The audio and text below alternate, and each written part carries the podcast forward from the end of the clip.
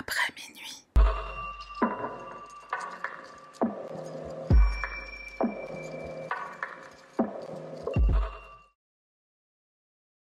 Salutations les petits pandas, moi c'est Sarah, bienvenue sur ma chaîne. Je remercie énormément Mervé, c'est une jeune femme qui m'a contactée sur internet pour me parler de cette affaire, pour me proposer cette affaire. Enfin, une parmi tant d'autres en fait qui se sont passées en Turquie. Je précise que la plupart des images que je vais utiliser, c'est des images d'illustration qui sont extraites d'un documentaire. C'est un genre de fait entrer l'accusé en fait à la turque. Donc la plupart des images viennent de cet épisode. Il y aura des moments où ce sont des vraies images de personnes qui sont vraiment impliquées dans cette affaire, qui sont interviewées et à ce moment-là, je l'écrirai en texte en bas. Cette vidéo est plutôt courte parce que c'est une affaire qui se passe donc en Turquie en 1996, donc il n'y a pas énormément de documentation. Mais de temps en temps, une vidéo un peu courte, ça fait du bien aussi. De temps en temps, hein, parce que moi, des fois, quand je me plonge dans des affaires, je vais dans les tréfonds de l'horreur et je trouve plein, plein, plein de choses. Donc on y va, c'est parti. Je précise aussi que j'ai demandé à la jeune femme qui m'a proposé cette affaire, je lui ai demandé de m'envoyer un message vocal pour me dire comment on prononçait certains mots turcs. Il n'y en a pas beaucoup, mais voilà.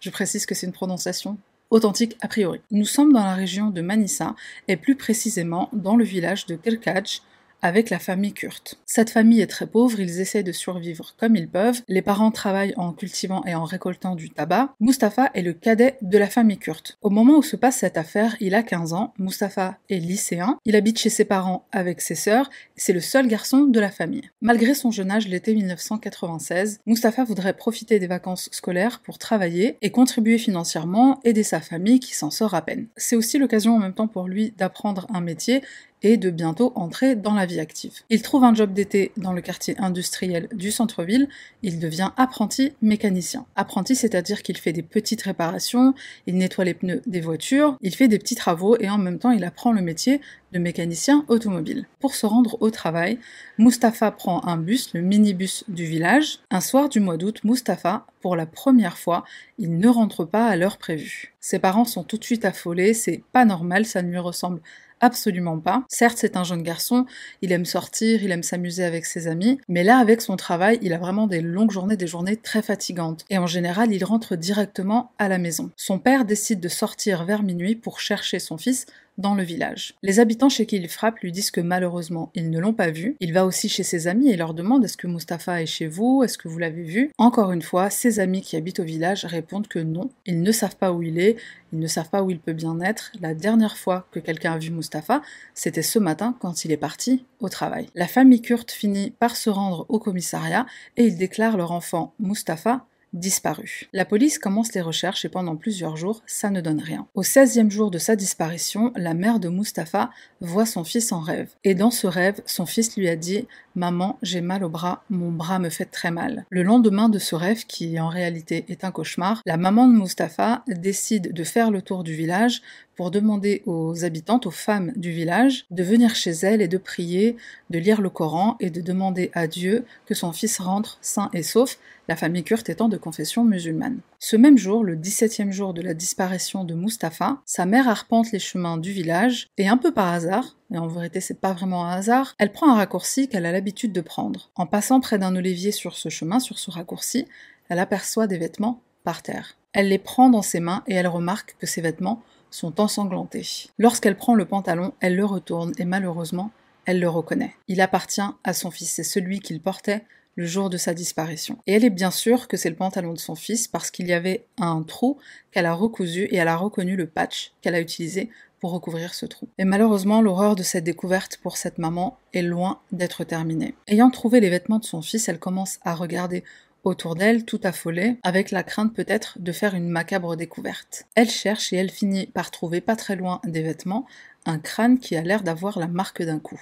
Dans une interview qu'elle donnera plus tard, elle dira J'ai trouvé la tête de mon bébé de mes propres mains. Et d'après la forme de la tête du crâne, elle dira qu'elle était sûre que c'était son fils. En état de choc et ne sachant pas trop quoi faire, elle court chez elle et prévient son mari de cette terrible découverte. Ensemble, ils retournent près de l'olivier, son mari est en état de choc bien sûr, qui a bien pu couper la tête de mon fils et la jeter comme ça? Des meurtres, il sait que ça existe, mais pourquoi lui couper la tête? C'est un jeune garçon qui n'a jamais fait de mal à personne, la famille Kurt n'a pas d'ennemis, Mustapha n'a pas d'ennemis, c'est un lycéen brillant, il est responsable, il est obéissant envers ses parents, il est aimé par sa famille et il est apprécié dans tout le village, qui a bien pu lui vouloir la mort Les parents du pauvre Mustapha se rendent au commissariat bien sûr, ils alertent la police et la police va immédiatement se rendre sur place. L'affaire fait tellement sensation, un crâne d'un jeune garçon, d'un jeune homme coupé, le maire lui-même va se rendre sur place. Les policiers vont à leur tour fouiller le secteur à la recherche d'autres éléments et rapidement ils vont trouver d'autres ossements. Certains ont encore un tout petit peu de chair,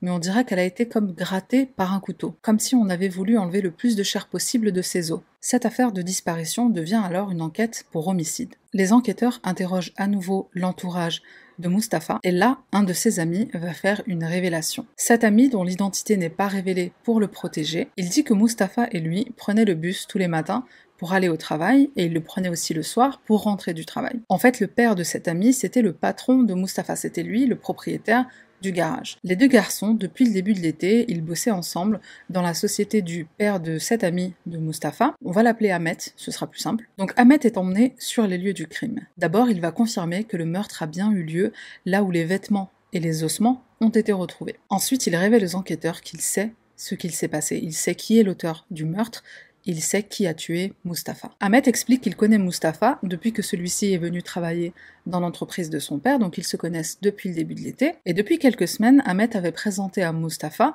un patron de restaurant dans le secteur, un restaurateur que Ahmet connaît, un certain Oktay Typhoon Bulje. Oktan est marié, il a un enfant, sa femme est même enceinte de leur deuxième enfant. C'est quelqu'un de très gentil quand Ahmet va dans son resto pour manger, donc les deux garçons commencent à y aller ensemble. Après le travail, ils prennent pour habitude d'y aller pour manger, pour prendre leur dîner. Oktay est visiblement quelqu'un qui aime beaucoup les enfants, il aime beaucoup les enfants de la ville. Quand Ahmet et Mustapha viennent dîner, il ne leur fait même pas payer leur repas. Et d'ailleurs, il prépare même des plats spécialement conçus pour eux. Quand il a le temps, Oktay fait visiter la ville aux deux garçons, il se promène et il leur fait visiter le centre-ville. Un jour, il leur propose de les emmener au travail en voiture, il leur dit que ce jour-là, il ne travaille pas, il doit quitter la ville, donc il propose d'aller les récupérer dans leur village et de les déposer en voiture au travail. Ça leur évitera de prendre le bus, le minibus du village. Les garçons ont confiance en ce monsieur qui, depuis qu'ils le connaissent, n'a fait preuve que de gentillesse à leur égard. Habitués de sa générosité, ils acceptent sa proposition. Le lendemain, comme promis, Octay les retrouve à la sortie de leur village, près d'un olivier. Mais en arrivant, au lieu de les emmener à sa voiture qui est garée un peu plus loin, Octay demande au garçon d'avoir des rapports sexuels avec lui. Ah bah je te paye un grec, tu me rembourses en nature. Les garçons ont bien sûr tout de suite refusé. Octay s'est énervé, il n'a pas du tout bien pris ce refus. Il emmène d'abord Mustapha derrière un arbre et il le viole. Il s'en prend ensuite à Ahmet, mais il n'est pas rassasié. Il retourne de nouveau vers Mustapha, mais cette fois Mustapha se met à crier. Alors je précise quand même que ces deux garçons qui sont de petite stature, parce que 15 ans, c'est vrai que ça peut paraître, je sais pas, plutôt grand, chaque enfant grandit différemment. Ahmet et Mustapha étaient de petite stature. Donc Mustapha se met à crier, et là Oktay est pris de panique, il va sortir son couteau et commencer à couper la tête de Mustapha. Ahmet est terrorisé, il est effrayé de subir le même sort, il en profite à ce moment-là pour prendre la fuite. Ahmet expliquera plus tard à la police que la raison pour laquelle il n'a rien dit avant, il n'a pas parlé avant, c'est parce qu'il avait peur. Mais il a fini par le dire à ses parents, qui à leur tour sont allés voir la police avec leur fils pour qu'il leur révèle ce qu'il s'est passé. C'est fou parce que cette histoire du gentil monsieur qui offre des bonbons ou de la nourriture à des enfants, c'est international. Ça traverse les âges, ça traverse les frontières. Il y avait un mémo, ils se sont tous passés, euh, c'est comment? Bref. Oktay Typhoon Bolje est immédiatement arrêté par la police. Alors non seulement les enquêteurs vont découvrir qu'il vient de sortir de prison pour meurtre, il a tué son propre frère. C'est une affaire sur laquelle malheureusement je n'ai pas trouvé d'informations. Au passage, Oktay n'a jamais accepté la culpabilité de ce meurtre, il n'a jamais reconnu ce meurtre. Il a quand même fait 7 ans, donc d'une, j'imagine que les preuves ont dû être accablantes, et deux, il a tué le petit Mustapha, donc euh, clairement on a affaire à un tueur. La police va découvrir quelque chose d'encore plus terrifiant, concernant Mustapha. On se souvient que ses os ont été retrouvés par sa mère, enfin sa mère a retrouvé le crâne et ensuite la police a retrouvé le reste de ses ossements. Alors pourquoi ces ossements? Puisque 17 jours, clairement ça ne suffit pas pour qu'un corps soit dans un état de décomposition aussi avancé. Le maire de la ville et la police, quand ils étaient arrivés sur place, ils avaient remarqué que la chair avait été comme enlevée, comme grattée au couteau sur les os. Et ils ne s'étaient pas trompés. Octay leur avouera qu'après avoir tué Mustapha, il a emmené son corps dans son restaurant. Il a coupé certaines parties du corps et il les a fait bouillir pour que la chair s'enlève plus facilement des os. En même temps, il est restaurateur, donc c'est vrai que c'était logique qu'il le sache. restaurateur ou pas, si tu cuisines, tu sais que quand tu fais cuire de la viande en ragoût ou euh, quand tu la fais bouillir, la chair, elle s'enlève très facilement des os.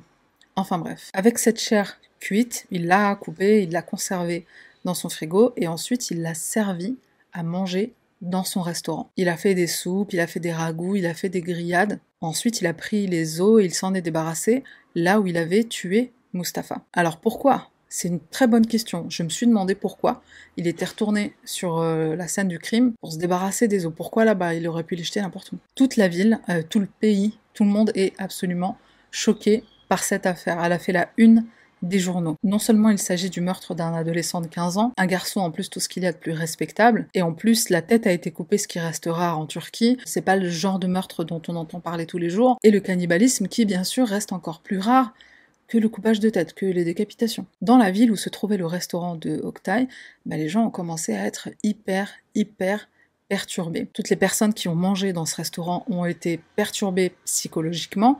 La police a mangé dans ce restaurant, la police qui était chargée de l'enquête. Toutes ces personnes en fait ne savent pas s'ils ont mangé les restes du petit Mustapha ou non. Dans les années qui ont suivi, c'était la psychose, non seulement dans la ville de Kirkaj, mais aussi ailleurs, partout où on avait entendu parler de cette affaire, la population est devenue plus que méfiante en allant au restaurant. D'ailleurs, beaucoup n'allaient plus du tout au restaurant. Imagine juste l'horreur des parents quand ils ont découvert ce que ce monstre a fait de la dépouille de leur fils. La famille a très mal vécu leur deuil, ils n'ont pu enterrer que quelques ossements. Ils ne comprennent pas, ils ne comprennent pas l'horreur qui est arrivée à leur fils. Alors bizarrement, la femme du tueur, elle ne veut pas croire ce qu'il s'est passé. Elle dit qu'elle peut concevoir que Oktay ait sorti son couteau, qu'il ait menacé les garçons parce que l'un d'entre eux s'est mis à crier. Donc ça veut dire qu'elle se l'imagine par contre dans cette situation, avec deux garçons en face de lui, qu'il a essayé de violer, qu'il a réussi à violer. Elle arrive à concevoir que c'est un pédophile mais pas un tueur. J'ai envie de te dire, les deux sont graves en fait. Par contre, toute la ville n'a aucun mal à y croire. Il y a un déchaînement sur sa famille, sur la famille d'Octay, sur Octay lui-même. Et malheureusement, je n'ai pas plus d'informations que ça. Je n'ai pas pu savoir ce qui était arrivé au procès. Je rappelle que ça arrivé en 1996, donc c'était il y a quand même longtemps. Après, il a avoué, donc je sais qu'il est allé en prison, mais la sentence prévue, visiblement, en Turquie pour ce genre de fait, alors surtout qu'à l'époque, c'était vraiment grave, c'était vraiment du jamais vu. Donc je suis quasi certaine qu'il a pris perpétuité. Ma correspondante turque me confirme qu'il a probablement pris perpétuité, donc j'espère qu'il est en train de pourrir dans une prison en Turquie. En vérité, j'espère même pas qu'il soit mort. J'espère qu'il est encore dans cette prison en train de pourrir comme la merde qu'il est. On arrive à la fin de cette vidéo. J'ai préparé un petit j'ai préparé un petit random item. Ça va être comme ça tout l'été, je te préviens. Hein. Les scooters, il y en aura tout le temps. Mais c'est vrai que le micro, franchement, j'ai remarqué, hein, on entend beaucoup moins bien. On a entendu le mec, je pense. On entend beaucoup moins bien que le micro que j'avais avant. Donc en vérité, c'est tombé à pic qu'il tombe en panne. Il est tombé en panne, c'est pour ça que j'ai acheté un nouveau micro. Anyway, donc le random item de ce soir, c'est. Alors, Techniquement, je n'en ai pas, mais je vais en faire un parce que j'ai le tissu pour, j'ai de quoi faire. Donc je vais m'en fabriquer un moi-même. Je voudrais parler de mouchoirs tissu de mouchoir à l'ancienne. Alors moi, quand je pense mouchoir à l'ancienne, je pense à mon grand-père, paix à son âme. Mon père, en fait, a gardé à ce jour, j'espère qu'il l'a encore, mais à ce jour, mon père a gardé un mouchoir qui appartenait à son père à lui. Donc c'est un mouchoir en tissu, comme on utilisait à l'ancienne, et puis c'est très green, donc moi je suis pour. Pendant l'hiver, j'ai tout le temps le nez qui coule, je suis pas malade, mais j'ai tout le temps le nez, j'ai souvent le nez qui coule. Et donc je me suis dit que pour l'hiver prochain, t'as vu, on est en été, je pense déjà à l'hiver. On n'est même pas encore techniquement dans l'été, je pense déjà à l'hiver prochain, tellement je déteste la chaleur.